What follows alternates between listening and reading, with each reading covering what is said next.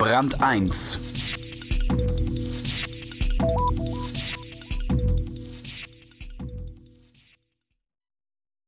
In Indien geht nichts, gar nichts ohne die Eisenbahn. Deshalb hat sie sogar einen eigenen Minister. 17 Millionen Menschen fahren täglich Zug.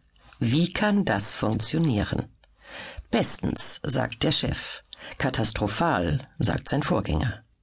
Gerhard Walter ist mitgefahren, sogar angekommen und hat lauter interessante Menschen getroffen, die über das Wunder der Eisenbahn mit ihm sprachen.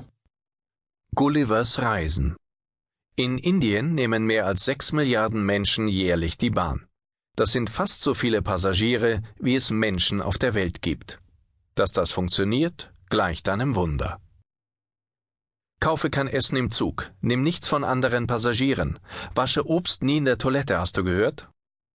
Sie stand vor ihm, schwarze Djellaba, die Augen verweint, nervöser als sonst.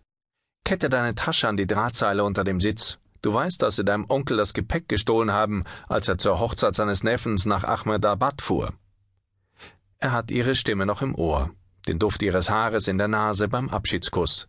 Gib acht, mein Junge, Allah sei mit dir. Sieben Uhr morgens. Amir Siddiqui steht an Gleis 9 New Delhi Railway Station.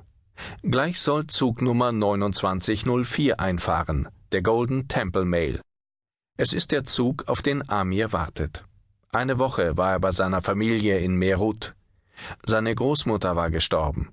Jetzt fährt er zurück nach Pune, wo er studiert. Die Reisenden drängen sich über den Bahnsteig. Bunte Saris leuchten in der Morgensonne. Kleine Männer mit aufgekrempelten Hosenbeinen schieben barfuß Karren mit Koffern, Paketen, Säcken. Ein Junge verkauft glasiertes Gebäck. Die Luft ist schon warm und schwer. Es riecht nach Kot und Schmierfett. Lautsprecherdurchsage.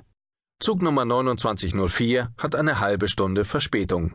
Any inconvenience is deeply regretted. Amir lacht. Der Golden Temple Mail hat immer Verspätung. Der Golden Temple Mail ist der Nachfolger des Frontier Mail, einer der berühmtesten Expresszüge des britischen Empire, wie die Times 1930 schrieb. Wohl deshalb bekam er 1934 als einer der ersten Züge eine Klimaanlage. Als Hindustan noch britische Kolonie und nicht geteilt war, verkehrte der Frontier Mail zwischen Peshawar und Bombay. Der Golden Temple Mail verbindet heute Amritsar und Mumbai, wie Bombay inzwischen heißt. Einer von rund 9000 Passagierzügen, die täglich in Indien verkehren und etwa 17 Millionen Fahrgäste befördern.